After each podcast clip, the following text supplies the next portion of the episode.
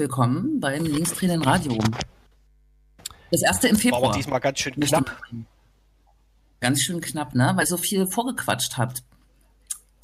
Ja, weil wir so viel vorgequatscht haben. Ein Satz unseres Vorgesprächs noch in der, äh, auf Radio Blau live gehört. War unser erster Satz in dieser Sendung quasi. Juhu. Wunderbar.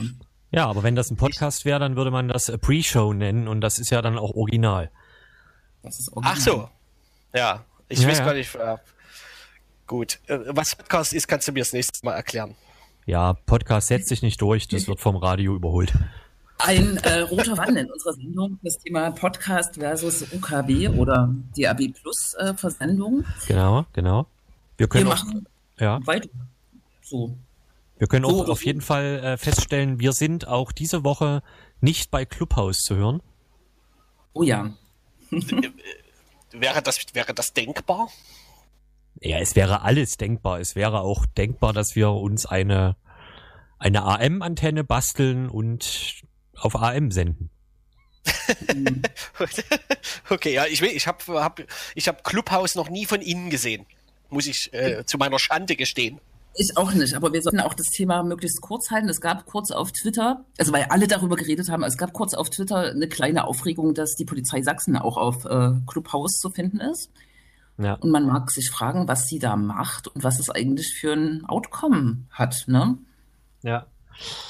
Zumal man ja bei, bei Clubhouse proaktiv sprechen muss. Ne? Man kann ja kaum richtig, so richtig reagieren auf etwas. Ähm, weiß nicht, was da für Vorträge zu erwarten sind. Naja.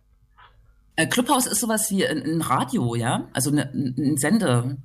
Ja, im Prinzip schon, nur dass es halt auf jeden Fall live linear ist. Ne? Also du kannst jetzt nicht sagen, ich würde gern die Veranstaltung von 15 Uhr jetzt nachhören. Du musst da schon live dabei sein. Mhm. Äh, genau, und man hört halt zu. Es ist im Prinzip Podcast in linear und das nennt man eigentlich Radio.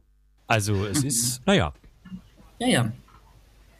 Und, dann, und, und die Leute, die zuhören, kann man die auch reinschalten sozusagen? Ja, ja, die können halt Fragen stellen und so. Das geht beim Radio natürlich nicht, aber man kann ja anrufen im Radio.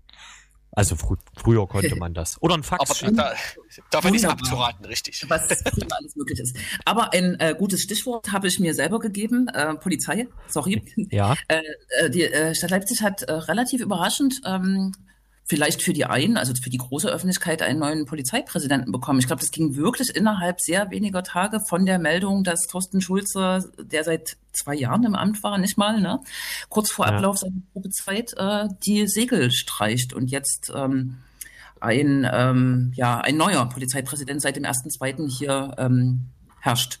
Herrscht. Aus you know? Zwickau. Zwickau und vorher im Innenministerium tatsächlich, ne?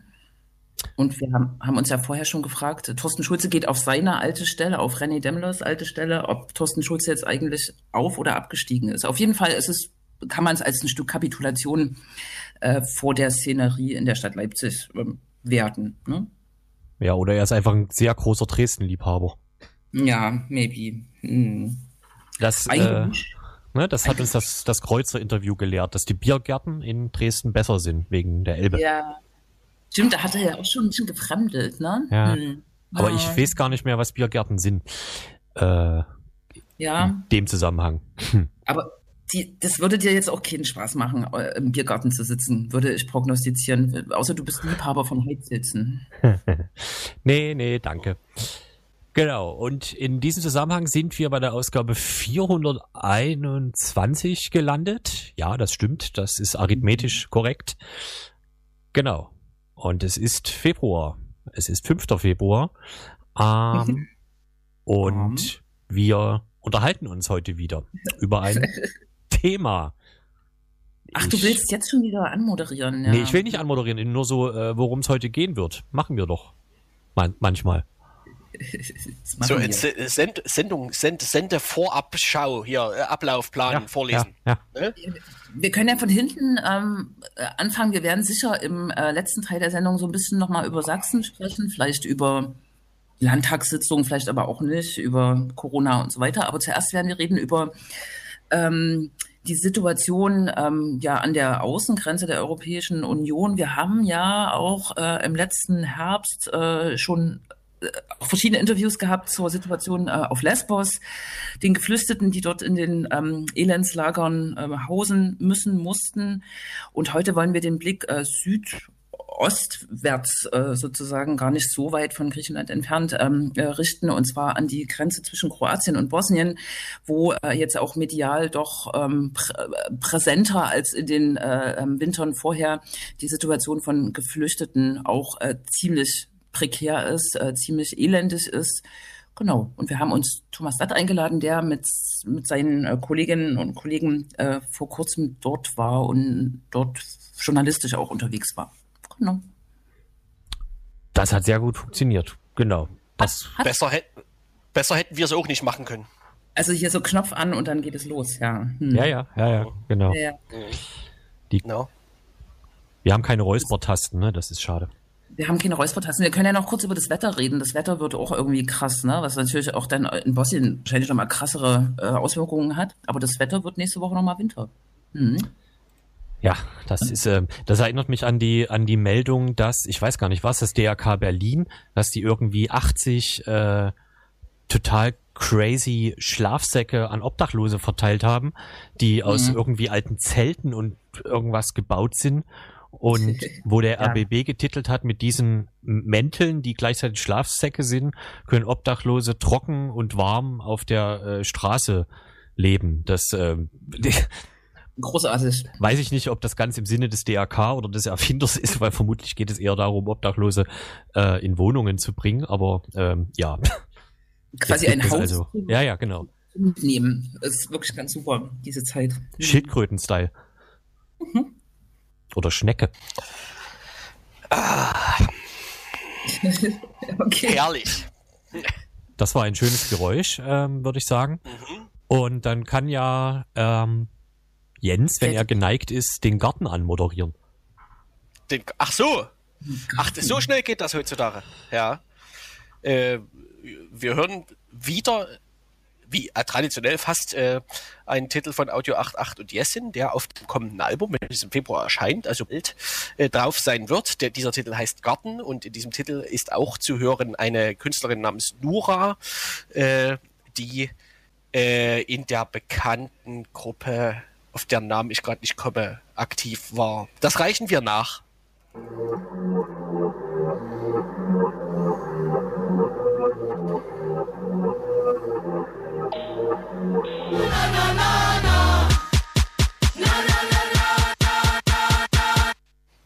Sixten, so hieß die Gruppierung von Nora. Okay. Goodie. Und wir steigen ein äh, in das Thema. Im September hat ähm, äh, die Insel Lesbos äh, von sich reden gemacht, äh, weil dort das Elendslager Moria in, in Brand geraten ist und viele tausend Menschen auf einmal obdachlos waren. Ganz ähnlich ist die Situation an der bosnisch-kroatischen Grenze. Ich meine, kurz vor Weihnachten gewesen. Die Bilder sind sozusagen dann auch über die Welt gegangen. Hunderte Geflüchtete obdachlos im Schnee in einer wirklich krassen klimatischen Situation und bis heute hat sich nicht so richtig was verbessert. Wir haben jetzt äh, Thomas Datt hier zu Gast, der vor kurzem vor Ort war äh, und wollen ein bisschen über die Situation sprechen. Thomas, vielleicht kannst du kurz erzählen, warum du wa da warst und wo genau du warst und genau, was ihr da gesehen ja. habt. Hallo, ich hoffe, ihr hört mich. Guten ja. Abend. Ähm, genau, wir sind Anfang ähm, Januar nach, nach Bosnien gefahren. Ähm, wir hatten natürlich die Bilder von, von Lipa, also dem Camp, was da zum Teil abgesehen. Ähm, wir waren vorher schon zweimal in Bosnien, 2019 und im 2020. Die Situation hat sich im Grunde nicht verändert. Es ist nach wie vor so, dass in Bosnien zurzeit etwa rund 1000 Migranten und Flüchtlinge feststecken. Die kommen aus der EU und wollen in die EU. Ähm, sie sind aus Griechenland gekommen, wo sie teilweise, wie uns Familien aus Afghanistan erzählt haben, zwei Jahre gewartet haben und nichts passiert ist und jetzt versuchen über die Grenze nach Kroatien und damit in die EU und dann eventuell weiter nach Italien, Frankreich, Deutschland und andere EU-Länder zu kommen. Ähm, das ist sehr schwierig, weil da steht im Grunde ein eiserner Vorhang. Ähm, es gibt keinen Zaun an dieser Grenze, die sehr bergig ist und auch oft an einem Grenzfluss verläuft, aber es gibt eine sehr agile und auch sehr aggressive kroatische Polizei. In den letzten drei Jahren, seitdem existiert das Problem in Kroatien, und äh, beziehungsweise in Bosnien schon ähm, massiv aufgerüstet wurde von Seiten der EU, speziell von Frontex. Es gibt Frontex-Verbindungsbeamte vor Ort, es gibt Drohnen, die eingesetzt werden, es gibt Wärmebildkameras, ähm, es werden Sixpacks verschenkt. Ähm, da passiert also viel. Ähm, da ist die modernste Technik da. Auf bosnischer Seite hat sich nicht so viel getan in den letzten Jahren. Die Bosnier waren von Anfang an überfordert damit, ähm, dass in dieses kleine und sehr arme Land, das ist das fünfte ärmste Land Europas, ähm, auf immer Tausende von Leuten kamen, die ihr Land als Transit ähm, in die EU nutzen wollten. Es gab auch keine Heime. Bis heute fehlt es an Heim- und Unterbringungsplätzen. Ähm, es ist denn die IOM, die UNO-Hilfsorganisation, eingesprungen und betreibt mehrere Camps in, in Bosnien. Und das Problem bei LIPA ist, LIPA ist im Frühjahr entstanden im Windschatten der Corona-Lockdowns, die sich europaweit ausbreiteten. Und LIPA war der Versuch, die Migranten und Flüchtlinge Biatch, wo es ein großes Camp gab, auch das auch winterfest ist, aus der Stadt rauszukriegen. Ähm, das ist sozusagen zum einen verständlich. Biatch ist eine Kleinstadt. Dieses Heim war immer überfüllt. Ähm, es gab immer hunderte Leute, die davor gecampt hatten. Ähm, und das Lager ist wirklich ähm, mitten in der Stadt gewesen. Und ähm, es gab allerdings auch Hilfe von Seiten der bosnischen Behörden ähm, außerhalb der Stadt, sodass sich die Biatsche auch sehr alleingelassen fühlten. Und dann war sozusagen lieber der Versuch, das Weggucken und mit sich selbst beschäftigt sein von Europa auszunutzen, um die Flüchtlinge aus der Stadt zu bringen auf diese Hochebene. Das war dort nie toll. Das ist ein schöner Ort zum Wandern, aber es ist halt ein sehr unwirtlicher Ort vom Winter. Ähm, und das hat sich zugespitzt. Das IOM hat das Betreiben dieses Lagers übernommen, obwohl es sagte, dieses Lager ist ein Provisorium, männlich. Und es gab über Monate Streit mit den bosnischen Behörden. Ähm, der IOM hat immer wieder gesagt, Leute, ihr müsst dieses Lager, wenn ihr das hier betreiben wollt im Winter, auf Winterfest machen. Dazu gehört ein Wasser- und ein Stromanschluss. Ähm, das hat das Ministerium in Sarajevo verzögert, blockiert. Und dann hat die IOM nach mehreren sehr scharfen und deutlichen Warnungen und durch heftigen Auseinandersetzungen in der bosnischen Presse ähm, hat die IOM die Reißleine gezogen und hat am 23. Dezember ihre Mitarbeiter abgezogen. Das heißt, dieses Camp hat auf einmal keinen Betreiber mehr. Und das ist eine Geschichte, die, glaube ich, hier auch nicht so bekannt ist. Ach, kam es zu dem Brand in einem Teil des Lagers. Man weiß bis heute nicht, wer es angesteckt hat. Wie gesagt, die IOM hatte, nachdem sie das Lager für unbetreibbar hielt und die Zustände für un unmöglich im Winter, hatte sich zurückgezogen. Dann wurde das, wurden Teile angesteckt und dann kamen sozusagen, nachdem sich die Bilder verbreiteten, die Vermieter dieser Großzelte, in denen die Leute gewohnt haben und haben Planen abgezogen von den Zelten, sodass die Leute also nicht mal mehr ein einfaches Zelt da über ihrem Kopf hatten, was dazu führt, dass von den etwa 2000 Männern, die dort ähm, gelebt haben, die Hälfte geflohen ist in die Umgegend. Ähm, in Wälder, da haben sie sich irgendwelche Hütten gebaut aus Holz, ähm, aus Planresten oder in irgendwelche Ruinen, von denen es zahlreiche gibt in Bosnien, A durch den Krieg und B durch die Abwanderung seit dem Zerfall und äh, Jugoslawiens und dem Ende des Bosnienkrieges. Ja, und ähm, seitdem ist sozusagen ähm, das wieder in aller Munde. Ähm, wie gesagt, die Situation war in den drei Wintern, zwei Wintern zuvor auch nicht anders. Wir haben bloß diesmal einen harten Winter und wir hatten, das hört sich jetzt sehr zynisch an, aber diesen Nebeneffekt des Lieferbrandbilder, dass damit erstmal wieder in, in den Blick einer weiteren Öffentlichkeit geraten ist, was dort eigentlich abläuft. Hm. Jetzt äh, heißt es so, das kann man auch in, in, den Medien lesen, dass die, die EU hat natürlich ein Interesse, sozusagen die Menschen äh, draußen zu halten, also die, die Grenze, wie du es auch äh, kurz angerissen hast, ähm, quasi aufzurüsten. Aber es heißt auf der anderen Seite auch, dass äh, relativ viel Geld, Milliarden äh, ähm, Beträge auch nach Bosnien fließen, um ähm, die Situation irgendwie ähm, besser oder gut zu machen oder äh, auf einem niedrigen Standard, Standard menschenwürdig für die Menschen. Was passiert mit dem Geld oder ähm, genau, hast du deine Ahnung? Ja, das ist also die Frage, ich habe gerade auch extra kurz vorher nochmal dazu nachgelesen, weil es eine Frage, die sehr häufig kommt. Die Frage wird natürlich nicht nur außerhalb Bosniens gestellt, die Frage wird auch in, Bos in Bosnien selbst sehr oft von Bürgern und Bürgern gestellt. Es gibt dort wilde Gerüchte und Vermutungen über Korruption. Dazu muss man wissen, Bosnien ist ein Land, ähm, in dem die politischen Strukturen absolut korrupt sind. Ähm, deshalb kann, können sich viele Bürgerinnen und Bürger auch gar nichts anderes vorstellen, als das Geld veruntreut wurde. Man muss sagen, so viel Geld ist es gar nicht. Ähm, Also es ist so, dass die EU in den letzten drei Jahren 90 Millionen Euro zur Versorgung der Migranten und Flüchtlinge zur Verfügung gestellt hat. Und man muss sich vorstellen, dass im Sommer und Frühjahr, also wenn das Wetter deutlich besser ist, ähm, viel mehr Leute, also gerade vor Corona, unterwegs waren, um durch Bosnien nach Kroatien zu kommen.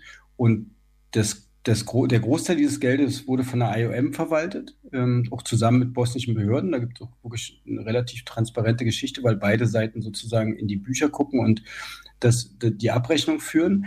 Und die IOM hat nach diesen Gerüchten auch eine Aufstellung veröffentlicht. Also ungefähr die Hälfte dieses Geldes wurde schlichtweg für Löhne für die IOM-Mitarbeiter ausgegeben, für die Versorgung der Migranten und Flüchtlinge, für ärztliche Betreuung und so weiter. Das klingt aus meiner Sicht recht plausibel. Dazu kommen natürlich die Mieten für die Objekte. Es sind, glaube ich, ungefähr alleine ähm, sieben Millionen, die dafür bisher ausgegeben wurden. Also ich persönlich halte das ehrlich gesagt für so eine Nebelkerze und es ist aus meiner Sicht auch teilweise Verschwörungstheorie. Das ist an der Stelle nicht der Grund, ähm, dass sozusagen da Geld ähm, in private Taschen geflossen ist. Es gibt da sozusagen so eine Frage, wo etwa 10 Millionen von diesem Geld geblieben sind. Aber es sind nur noch 20 da, weil das IOM ja auch so ein bisschen planen musste und immer mehr Lager aufmachen wollte, was allerdings die Behörden bisher verhindert haben. Und ähm, die Frage ist eher, es gibt keinen politischen Willen. Es ist so, dass ähm, Bosnien ist Jugoslawienkrieg ja eine sehr komplizierte Struktur. Ähm, es gibt die Kantone, es gibt darüber die Republika Serbska und auf der gleichen Ebene praktisch den größeren Teil, also ich nenne es jetzt mal vereinfacht, die bosnische Teilrepublik und darüber den Föderationsrat, in dem alle ähm, Ethnien, also Kroaten, Serben und Bosn Bosniaken ähm, gleichberechtigt. Und darüber thront nochmal der hohe Repräsentant, der inzwischen von der EU ist, um sozusagen zu verhindern, dass das Land zwischen Serbien und Kroatien aufgeteilt wird. Da gibt es ja bis heute Begehrlichkeiten. Diese Struktur führt auch dazu, dass sich die politischen Ebenen gegenseitig blockieren und man hat dort seit Jahren Stillstand. Das ist auch einer der Gründe für die wirtschaftliche Stagnation und die Abwanderung. Und es gibt halt in diesem politischen Bereich auch eine Korruption, es gibt auch wenig Vertrauen von Seiten der Bevölkerung. Aber es ist sozusagen einfach das Problem, fehlt bei der EU der politische Wille. Niemand ähm, achtet darauf, dass die Kroaten die Leute an den Grenzen vernünftig behandeln, dass sie nicht ähm, irregulär ohne Verfahren, wie es üblich ist, zurückgepusht werden. Es werden, wir haben zahlreiche Familien aus Afghanistan und auch Syrien getroffen. Selbst Familien mit kleinen Kindern werden im, im Winter zurückgejagt. Uns hat eine junge Frau aus Afghanistan berichtet, schon 22 Mal zurückgepusht worden. Das heißt, ähm, die EU, ähm, da ist dann auch so ein bisschen Heuchelei bei, wenn man sich über Bosnien aufregt, warum die sich nicht um die Flüchtlinge kümmern. Ähm, die EU will schlichtweg nicht, dass sich die Verhältnisse bessern, sonst hätte sie längst schon dafür gesorgt, dass Kroatien sich an geltendes Recht hält und sozusagen die Leute ähm, reinlässt. Es gibt sicher unter diesen 8000 Leuten viele Leute, die ähm, auf einer Asylbescheid, da sind viele Leute aus Bangladesch drunter, viele Leute aus Pakistan. Einige von uns, einige von denen, mit denen wir haben, sagen auch ganz offen, sie sind nicht wegen politischer Folge gekommen, sondern sie haben keinen Job in ihrer Heimat, sie wollen einfach ein besseres Leben. Ähm, aber auch diese Leute haben natürlich ein Recht auf eine faire Behandlung und auch ein faires Verfahren. Das gibt es alles im Moment nicht.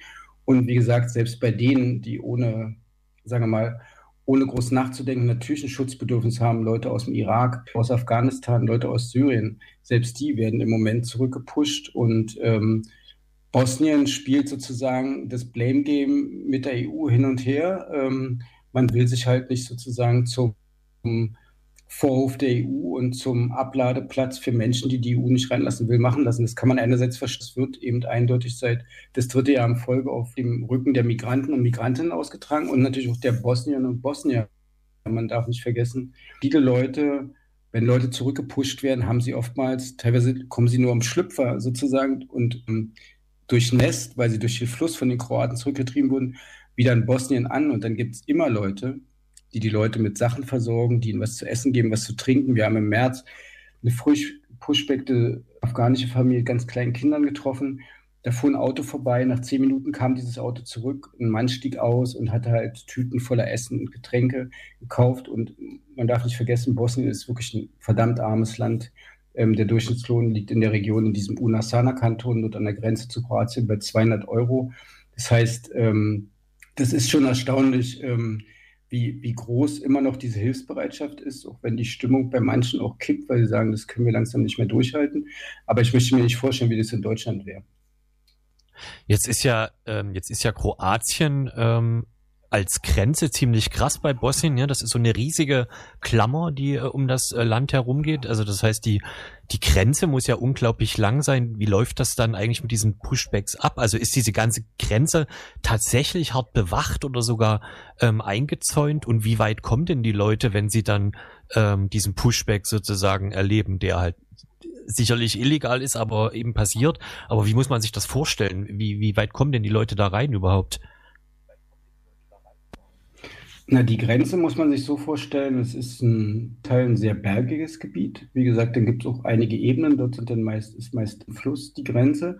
Diese Grenze hat keinen Zaun. Ähm, es ist so, dass die Kroaten sehr viel Streife fahren. Ähm, wir haben auch Migranten getroffen, die das inzwischen so intensiv beobachtet haben, dass sie sozusagen das ähm, Streifen, Streifenmuster sozusagen schon zeitlich beschreiben können, sagen können. Ähm, und es gibt halt seit ungefähr drei Jahren, wenn ich das jetzt richtig in Erinnerung habe, gibt es halt diese massive Aufrüst Ausrüstung durch Frontex, ähm, Wärmebildkameras, Drohnen, ähm, alles Mögliche. Wir selber äh, sind 2019, als wir auf kroatischem Gebiet dicht hinter der Grenze ein Lagerfeuer gefilmt haben, in dem offenbar bosnische, äh, die, die kroatische Polizei, Grenzpolizei, Rucksäcke, Sachen und Handys von Migranten verbrannt hatte, wie das sehr üblich ist. Da sind wir sozusagen von, von den Kroaten irgendwie festgestellt worden. Wir haben uns dann hinterher gefragt, was wir gemacht haben. Und wir haben dann auf den Aufnahmen auch gesehen, dass dort ähm, entweder ein Bewegungsmelder oder eine Wärmebildkamera war. Das heißt, es ist sozusagen keine Grenze, ähm, wie man sie jetzt zum Beispiel zwischen Bulgarien und ähm, der Türkei hat, wo ein Zaun steht, sondern es ist halt eine Grenze, die dicht bestreift wird. Die Leute ähm, gehen oft durch die Berge, weil dort die besten Chancen sind, unbemerkt rüberzukommen. Und dann ist es ja unterschiedlich. Dann hängt es auch davon ab, wenn du zu Fuß unterwegs bist, kommst du meist nicht weit, weil die Straßen hinter der Grenze dicht bestreift werden. Die Leute in der Regel auf Polizeistationen gebracht und dann meist auch abends im Dunkeln, das hat alles seine Gründe, ähm, ähm, zu wechselnden Punkten entlang dieser grünen Grenze gebracht und wieder zurückgejagt. Und da gibt es ja unterschiedliche Berichte. Es gibt Berichte, wo Leute aus Bussen, Polizeibussen aussteigen müssen. Da bildet sich so eine Art preußisches Spalier. Das war ja eine Methode, um Rekruten, äh, Rekruten bei der preußischen Armee zu prügeln. Die stellen sich dann sozusagen so wie, so ein, wie bei so einem Tunnel auf und dann müssen die Leute aus dem Auto aussteigen und dann werden sie halt sozusagen mit Schlagstöcken geprügelt.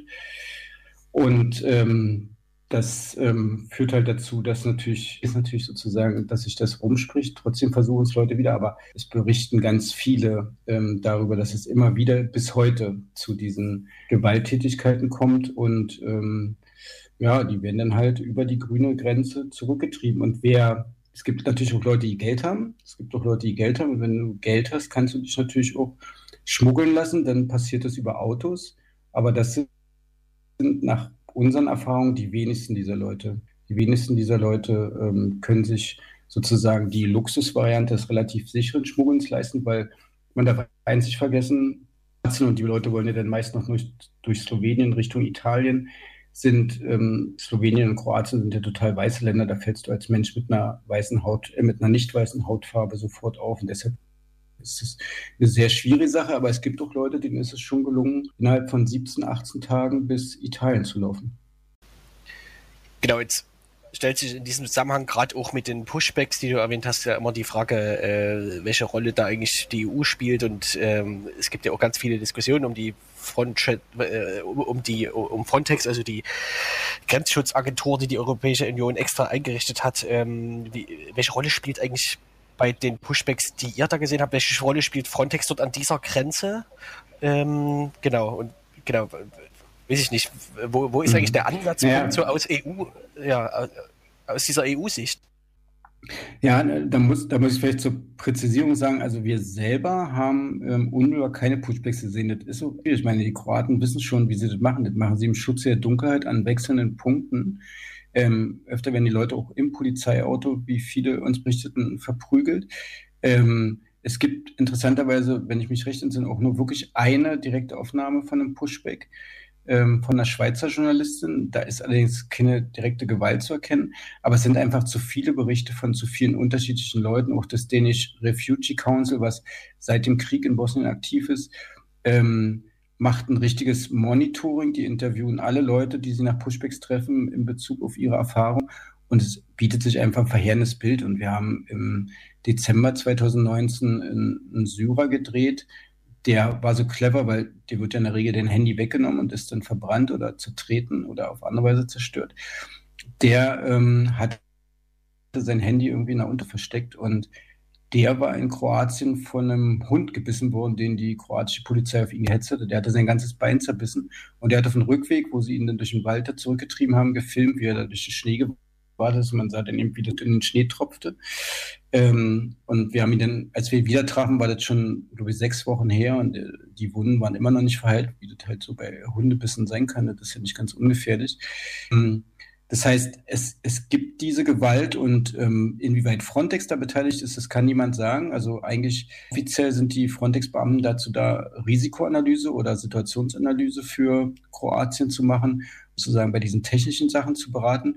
Wir wissen allerdings auch, und deshalb ist das vielleicht die einzige Hoffnung, dass sich an den Zuständen was ändert, dass Gerichtsentscheidungen was bewirken können. Wir haben es kürzlich aus Ungarn äh, erfahren, dass Frontex dort seine Tätigkeiten eingestellt hat, nachdem der Europäische Gerichtshof entschieden hat, dass das Vorgehen ähm, der Ungarn an der Grenze mit Migranten oder Asylbewerbern sozusagen völlig unzulässig ist.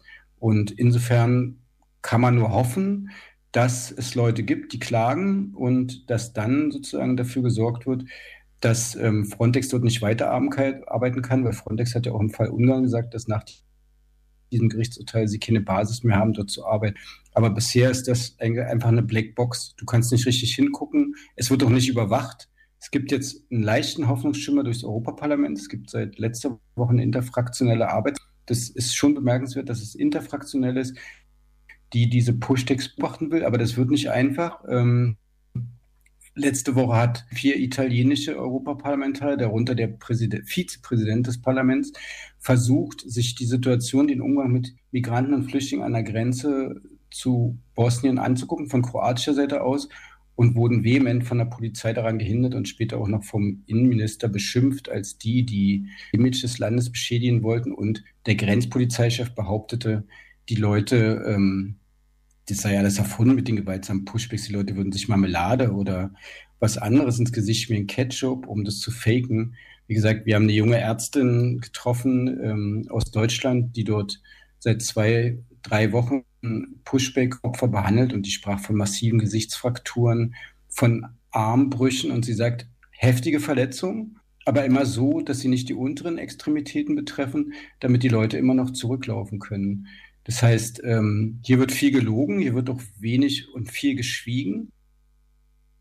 Ähm, und man kann nur hoffen, dass, ähm, dass es dort ein Monitoring gibt und dass man, dass die Justiz ähm, dem zumindest, sagen wir mal, zum Teil einen Riegel vorschiebt.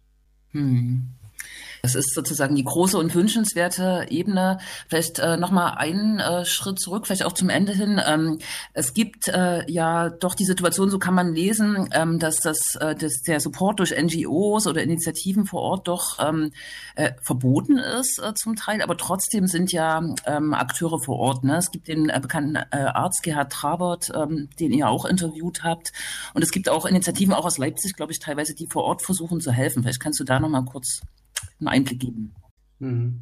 Naja, das ist regional sehr unterschiedlich. Das Helfen ist jetzt nicht grundsätzlich verboten. Ähm, aber es gibt zum Beispiel Orte wie Tuzla, da ist es verboten, einem Migranten auch nur ein Glas Wasser zu geben. Also dann hängt immer von den politischen Konstellationen vor Ort ab. Dort, wo wir waren in der Gegend, dort ist Verkauf ähm, von Alkohol an die Migranten durch die Polizei verboten, ähm, offiziell. Man fragt sich natürlich, wie will man denn überhaupt feststellen, dass das ein Migrant ist? Aber die Frage konnte einem niemand so richtig beantworten. Es bleibt dann also am Ende nur dabei, dass es Hautfarbe ist. Ähm, es ist also offiziell nicht verboten zu helfen. Ähm, aber es gibt zwei Gründe, warum viele Leute das mehr oder weniger heimlich machen. Ähm, der eine ist, NGOs müssen in Bosnien lizenziert werden, brauchen quasi eine Zulassung. Der bosnische Staat tut sich da sehr schwer. Ähm, es gibt sehr wenige Organisationen, die so eine Zulassung kriegen, da gibt es sehr viel Misstrauen, was wahrscheinlich auch Gründe hat in der, in der, in der korrupten Verfasstheit der, der politischen Strukturen. Und ähm, es dauert sehr lange. Also es ist ein elend aufwendiges Verfahren. Also weil du ja gerade den Gerhard Trabert angesprochen hast, den Arzt, der war mit zwei Mobilen angereist, so eine Wärmemobile, die er in Mainz zur Betreuung von Obdachlosen einsetzt. Er wollte damit so rollende Sprechstunde machen in den Squads, wo die Leute wohnen, ähm, viel am Kretze, um sie zu behandeln. Und er musste erstmal eine Nacht mit diesen, mit diesen Mobilen dort am Zoll warten. Dann konnte er mit den Mobilen rein, aber dann bestand das Problem, ähm, jemand von einer bosnischen offiziell legitimierten Hilfsorganisation ist dann mit ihm zum, zu den Behörden gegangen, um seine ärztliche Tätigkeit dort sozusagen legal zu machen. Und ähm, naja, das dauerte in Bosnien halt ewig. Und Gerhard Trabert ist dann nach ein paar Tagen auch erstmal wieder abgefahren, in der Hoffnung, dass dieser Papierkram nach ein, zwei Wochen erledigt ist. Aber soweit ich weiß, ähm, ist das bis heute nicht der Fall. Es dauert also alles ewig. Und der zweite Grund, warum Sachen schwierig sind, es gibt auch in Bosnien, das ist nicht anders als in anderen europäischen Ländern, natürlich auch in gewisser Hinsicht eine gespaltene Gesellschaft. Es gibt auch auch in Bosnien natürlich rassistisch eingestellte Leute. Es gibt auch Leute, denen ist das alles zu viel. Und es gibt ja, wie gesagt, eine Bürgerwehr, die seit über 100 Tagen versucht, die Wiedereröffnung von, von Bira zu verhindern. Und das führt natürlich auch dazu, dass Leute sich überlegen, wie sehr sie ähm, sich angreifbar machen, wenn sie erkennbar helfen. Das ist auch einer der Gründe, warum die jungen Frauen ähm, aus, aus Berlin und Leipzig getroffen haben, die dort Leuten mit, mit Öfen versorgen, beziehungsweise mit Holz. Warum die im Schutz der Dunkelheit, sie wollen niemanden provozieren und sich auch nicht Angreifer machen, agieren.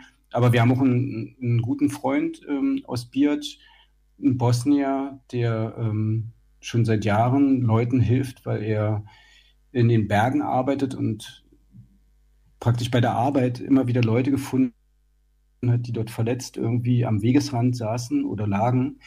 Und ähm, der hat uns noch vor, vor nicht allzu langer Zeit, vor anderthalb Jahren, ähm, ein Interview ganz offen gegeben. Jetzt ist er nicht mehr bereit, vor die Kamera zu gehen, weil ähm, er hilft zwar, er versorgt Leute in diesem so einem Squad-Leben, die texten ihm eine Nachricht, wenn er, äh, wenn sie nichts mehr zu essen haben, dann trifft er sich mit ihm und geht mit ihnen einkaufen. Aber ähm, zum Beispiel ist es so, dass einer der Anführer des Protestes gegen die Wiedereröffnung des Camps in Bihać einer seiner ehemaligen Lehrer ist und der sagt, das ist eine Kleinstadt, jeder kennt dich und äh, hat einfach Angst vor diesem, sagen wir mal, Backstabbing von hinten und so ist es so, dass man die Hilfe sehr diplomatisch organisieren muss. Es gibt auch so Sachen, die sind für uns erstmal komisch. SOS Bihać angeführt und gegründet von einem Bihacer, der im Jugoslawienkrieg schwer verletzt wurde, als Jugendlicher sein Bein verloren hat, der in Deutschland behandelt wurde. Ähm, der hat eine Lizenz für seine Hilfsorganisation, der macht unwahrscheinlich viel, der ist ähm, sieben Tage die Woche unterwegs, um Leute ins Squad zu versorgen.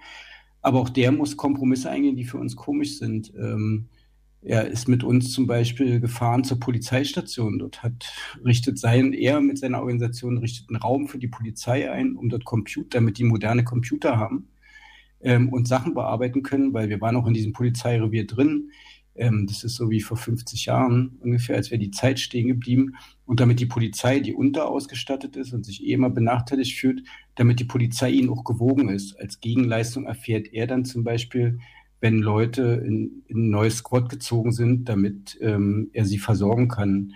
Es sind so Sachen, die, da würde ich zum Beispiel sagen, das ist jetzt keine Korruption in dem Sinne, weil er besticht ja jetzt niemand als Person ähm, und auch nicht aus eigenem privaten Interesse, sondern geht es einfach darum, es ist realpolitisch schwierig. Du musst dich halt mit denen, die die Macht haben, gut stellen und musst halt ständig lavieren. Und das sozusagen bei der ohnehin, dem ohnehin hohen Arbeitsaufkommen. Also wie gesagt, der kriegt auch mehrfach die Woche Anrufe aus den Bergen, wenn jemand halt nicht mehr weiter konnte und fährt dann mit seinem Allrad oder auch mit einem Quad hin, um die Leute aus den Bergen zu.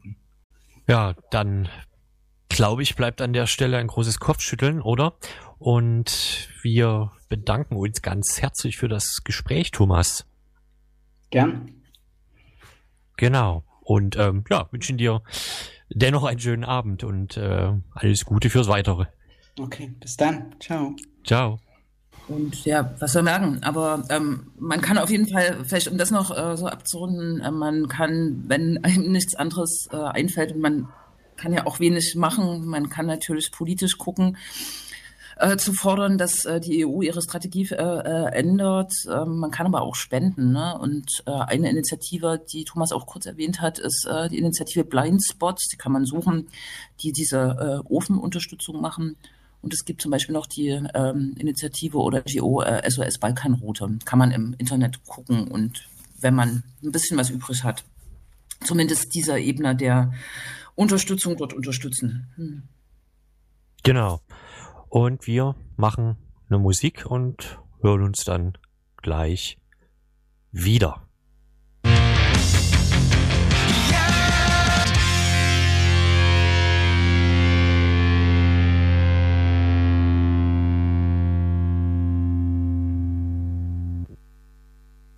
Musik. Genau, die, äh, tja, die kalifornischen Punkrock-Mumien oder Dinosaurier oder wie auch immer, Bad Religion. Ah. Was es nicht gibt. Ja. Was es nicht noch alles gibt. Hm. Was es nicht noch alles gibt.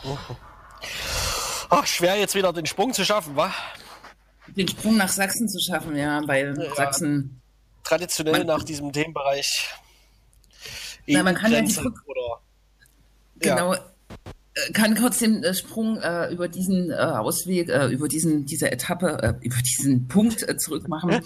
Äh, in Sachsen ja zumindest eine doch ähm, sehr emotionale Debatte auch nach dem Brand von Moria gab über die Aufnahmebereitschaft, ähm, hier Geflüchtete aufzunehmen. Und ähm, die Koalition, die SPD, Grünen, CDU-Fraktion konnte sich darauf einigen, 145 Personen aufzunehmen. Und davon sind inzwischen 45 da, immerhin. Ne? Ah ja. Hm. So ist das. Aber ich glaube, Bosnien spielt. Das, das geht ganz schön schnell. Das geht schnell und ist auch eine ziemlich krasse Zahl, diese 145. Ne? Da wurde wahrscheinlich lange gefeilt. Ne? Aber ich, meine Wahrnehmung ist, dass Bosnien doch in der nationalen Debatte hier kaum oder wenig eine Rolle spielt. Ne? Jetzt vielleicht mehr auch ja. durch den Brand, aber äh, sonst, naja. Ja, weil vermutlich ähm, das so in der allgemeinen Vorstellung ist, es gibt ja sowieso nur einen Weg und der ist über die Türkei und das haben wir doch, äh, das haben wir doch ganz gut abgedichtet mit dem Türkei-Deal und so, ne? Mhm. Und dabei gibt's halt noch äh, die anderen Wege. Was ich mich äh, noch gefragt habe während des Gesprächs übrigens, ähm, und das ist zwar sicherlich grober Quatsch, aber es fiel mir ein, ähm, vor über zehn Jahren gab es doch mal allererste zarte Beitrittsverhandlungen ähm, von Bosnien zum Thema EU. Äh, was würde denn eigentlich passieren, wenn, wenn das jetzt also tatsächlich spruchreifer werden würde? Hm. Gute Frage. Ja, dann würde die EU-Grenze wieder einen Schritt weiter nach außen verlegt, ne? Ja, ich dachte jetzt eher an, an die Leute, die jetzt schon in Bosnien sind. Also würde dann ja. im Rahmen einer solchen äh, ähm, Beitrittsverhandlung würden dann die Leute einfach aus Bosnien abgeschoben äh, werden, vorher am besten? Naja. Frage, ich glaube, so eine Beitrittsgeschichte, die dauert tatsächlich lange, auch mit so einem Vorstatus und so, ne? Ja.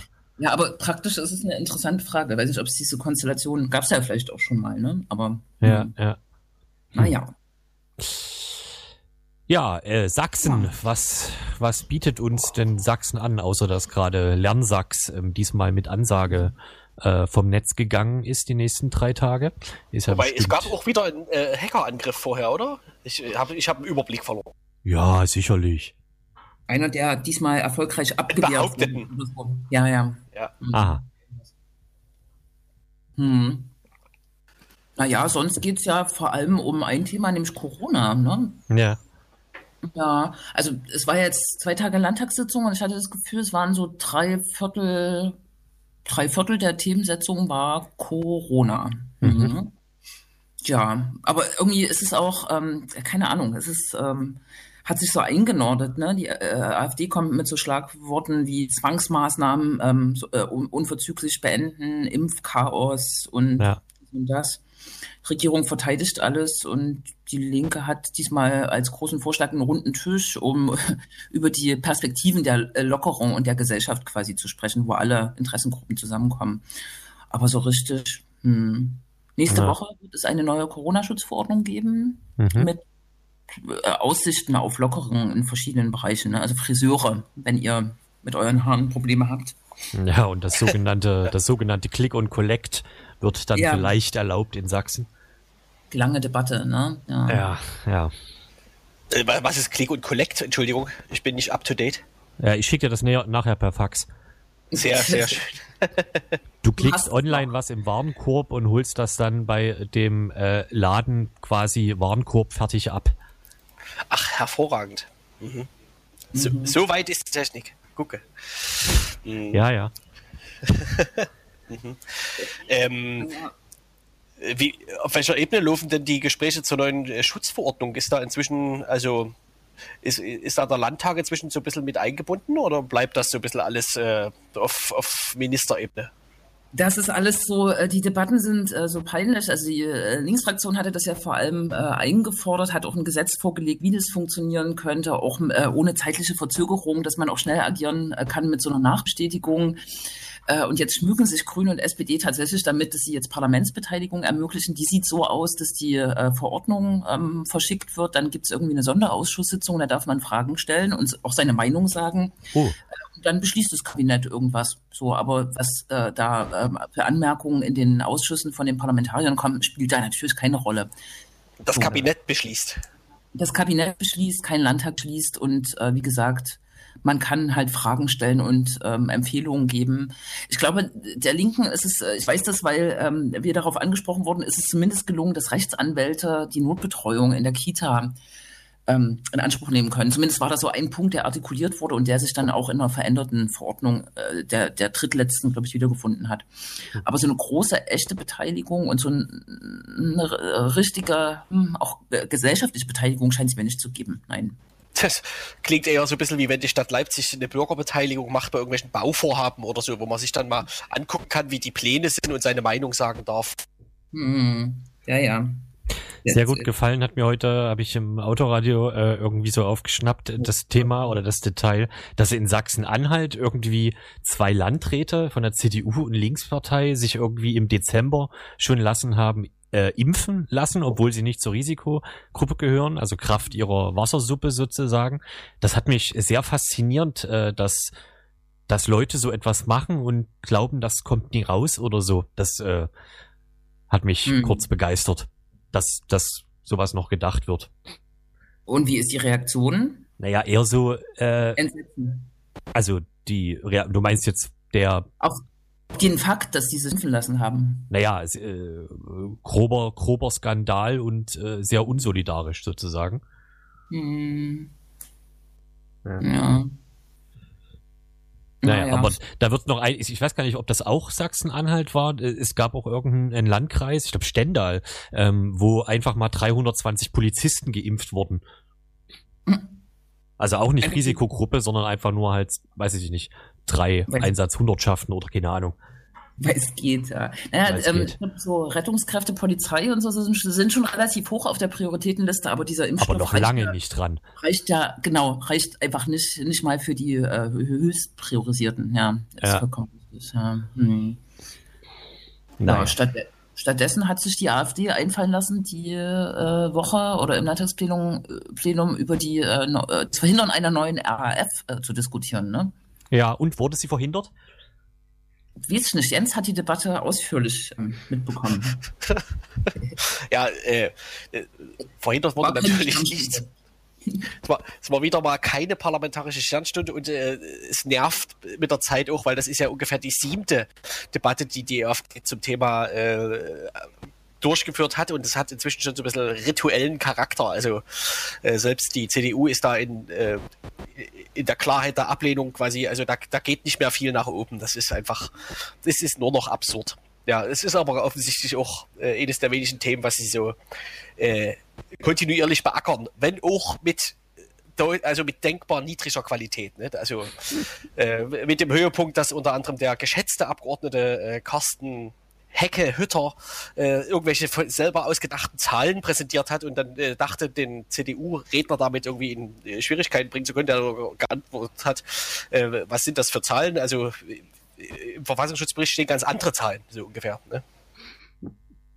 Hm. Da fällt mir ein, dass der Verfassungsschutzbericht vor linksextremen äh, Sportgruppen, nee, Kampf, nee, wie heißt das? Äh, Kampfsporttrainings äh, warnt, ne? Genau, ja. In Sachsen, in Sachsen.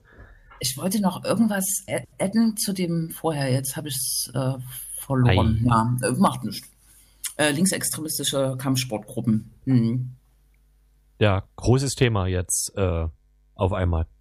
Ach so, ähm, das äh, ist eine Brücke zu dem und zu dem. Ähm, ähm in Bezug auf diese RAF-Debatte, die die AfD da irgendwie im Landtag angestrebt hat, war das Bemerkenswerte, dass die Sächsische Zeitung das äh, zwei Tage vorher aufgegriffen hat, ohne Bezugnahme auf diese RAF-Debatte, aber die Zahlen der AfD äh, über linksextremistische Brandanschläge irgendwie referiert hat das war irgendwie ziemlich krass. Also es gab, also es gab einen erkennbaren Zusammenhang, ohne dass der im Artikel stand. Die haben einfach sozusagen das Thema anmoderiert, was schon ganz schön peinlich ist. Und auch diese linksextremistischen äh, äh Sportgruppen, der Ursprung der Debatte ist ja so ein bisschen, dass es einen MDR-Audio-Radiobeitrag äh, gab, ne, der eigentlich so im, im Endschluss den Verfassungsschutz ein bisschen vorgeführt hat, so, ne? Jetzt nicht radikal und die, das, das, äh, die, der Titel war auch irgendwie irreführend, aber der Beitrag eigentlich hat gesagt, äh, es gibt, gibt kein Problem. So, ne? Ja, da, genau, wo man sich nach dem Beitrag dann so ein bisschen fragt, warum sie dann überhaupt dieses Thema setzen. Also äh, ich sage mal, die Debatten in Sachsen wären auch ohne, dass man dieses Thema irgendwie hervorgekramt hätte, weiter absurd genug gewesen. Also ne, braucht, braucht es jetzt nicht unbedingt. Ja, aber der Geheimdienst weiß ja dann immer gleich, dass es da irgendwie ein Problem ist. Und ähm, mich hat ein bisschen irritiert, dass auch die Kampagne runter von der Matte dort erwähnt wurde, mhm. wo, wo, wenn man das Selbstverständnis dieser Kampagne äh, liest, ganz klar drinsteht, es geht darum, Neonazis in den, ähm, weiß ich nicht, Turnhallen, auf der Matte, ähm, in, im Sportteam sozusagen äh, entgegenzutreten. Jetzt nicht körperlich, sondern durch Aufklärungsarbeit. Äh, und dass das Ziel ist sozusagen eher eine weiß ich nicht, diverse, ähm, tolerante äh, äh, Sportszenerie zu haben, ne? Und dass die ja. gerade jetzt sozusagen dafür her herhalten müssen. Okay, die outen vielleicht manchmal ähm, irgendwelche äh, Neonazi-Fighter, aber das ist ja auch ein Teil des, ähm, weiß ich nicht, Information ist ein Teil der Arbeit, ja. der Aufklärung, genau. Also, mhm. ja. mhm. Das, was nämlich im Verfassungsschutz nicht ganz so oft glückt. Weil er keine Kassettenrekorder hat weil er keine Kassettenrekorder hat. Ach, das war auch in den letzten zwei Wochen, oder? Nee, das hat man schon mal erwähnt. Nee, das hat man schon. Ja, ja. Ja, ja stimmt. Ja, und so werden Fiedner Säue durchs äh, Dorf getrieben. Ja. ja. Durchs Corona-Dorf. Ne? Das ist ja auch so eine spezielle Situation nochmal. Stimmt, ja. und äh, die Gruppe Freital wurde äh, wieder mal verurteilt, äh, weil ähm, sozusagen jetzt auch diese, die, ja, wie sagt man dazu, die Leute, die mehr oder weniger da so, die Beihelfer waren oder so äh, vor Gericht. Ja, die nicht direkt haben. mit diesem, die nicht direkt mit in diesem Chat waren irgendwie. Ja, ne? ja, ja, genau. Aber trotzdem hier und da dabei. Hm. Ja. Unter anderem bei dem Angriff auf die Geflüchtetenunterkunft, ne? Ja. Ja, genau. Und verurteilt wurden alle, aber nicht alle zu Gefängnisstrafen, ne? Ja, genau. Es waren Bewährungsstrafen dabei. Und was gab es noch aus Sachsen? Ach, ich glaube, der, das Warten auf den Prozess gegen die Faust des Ostens geht ins achte Jahr. Das ist auch verrückt. Woran hakt es denn da eigentlich? Äh, ich glaube ganz klassisch an, äh, an, an, an, an. An Willen. Das möchte ich nicht sagen, weil ich dazu keine Informationen habe. Äh, primär war immer die Begründung einfach Manpower. Also, dass einfach ähm, hm. keine Richter. Ich meine, die müssen ja, die müssen ja alle Cannabis äh, und so äh, Strafen machen und so, ne? Ja, ja. Das ist ja, also die Debatte in dem äh, Konowitz-Prozess, der ja ähm, noch nicht bei beiden nicht so lange, ähm, also der ist ja, da sind die Anklagen erhoben. Das ist bei Faust des Ostens wahrscheinlich noch nicht so, oder was? Aber Nö, ähm, um das erstmal ja. zu Ende, Gedanken zu Ende zu führen, da ist ja die Debatte berechtigterweise, ähm, dass je länger das dauert, äh, desto milder die Strafen auch ausfallen, ja, ne? weil genau. mehr Zeit dazwischen geht. Ja. Und das wird bei das Faust des Ostens also natürlich auch erwartet. Und dazu kommt natürlich, Überraschung, Überraschung, dass je mehr Jahre ins Land gehen, desto weniger die Angeklagten sich an was erinnern können. Und das halt dann leider sozusagen zu Recht. Also, ne, das mhm. kann man dann halt keinen mehr vorwerfen nach acht Jahren, so sinngemäß. Mhm. Ja. Ganz gut gemacht. Währenddessen ja, ist, ähm, ja. Sag du. Ich wollte jetzt nur noch den Bogen äh, zu einem anderen Urteil ähm, äh, ziehen. Es gab ja äh, nicht nur in Anführungsstrichen den äh, das, äh, die Anschläge in Halle, über die wir in einer der letzten Sendungen gesprochen haben, sondern auch ähm, den Mord an dem Kasseler Regierungspräsidenten Walter Lübcke. Und äh, hier ist, glaube ich, in den letzten zwei Wochen das äh, Urteil gegen den äh, Mörder, der ja zum Beispiel auch in Dresden, äh, Quatsch, in Chemnitz äh, bei einem dieser AfD und pro Chemnitz angeführten äh, Märsche, tra äh, sogenannten Trauermärsche für den ermordeten Daniel H. in, ähm, das war vor zwei, drei Jahren, ne?